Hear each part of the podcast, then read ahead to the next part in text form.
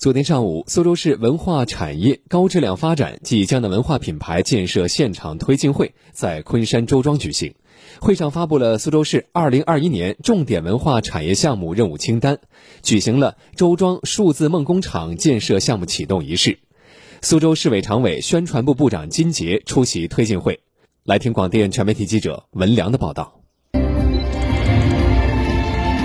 新启动的阿里大文娱苏州中心周庄数字梦工厂项目，核心业态主要包括实景影视基地和配套摄影棚。项目总投资三十亿元，建设起止年限为二零二一到二零二三年。首期将推出《清明上河图》密码，打造国内最大最真实的宋代实景基地以及国内技术领先的摄影棚。项目将通过阿里文娱的专业平台与阿里巴巴商业生态互动，形成内容开发、人才聚集、商业与 IP 合作、平台流量加持、文旅商业变现的城市内容发动机，打造全新的文旅产业生态链。昆山市委常委、宣传部部长。方雪华会变成这个游客去体验宋朝的这个文雅的生活的一个必来之地，网红打卡地。有四个数字化摄影棚和一个水下摄影棚建好之后，它会长三角呃地方形成这个呃最希望能来的这个设置基地。今年年底呢，这两个地方都能够交工的。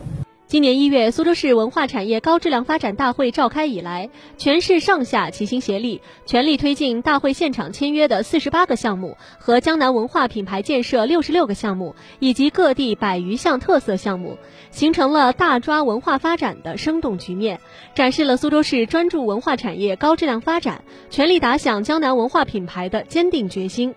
会上秉持苏州文旅工作高容大上的总体要求，按照大抓项目、抓大项目的理念思路，市文产办汇总梳理了苏州市二零二一年重点文化产业项目任务清单。纳入任务清单的项目共计六十五个，这些项目以全市文产大会签约项目为基础，纳入各板块大会之后新签约、新开工项目。苏州市文化广电和旅游局党组书记、局长韩卫兵。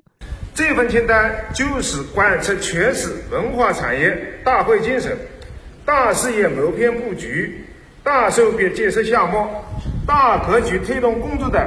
路线图。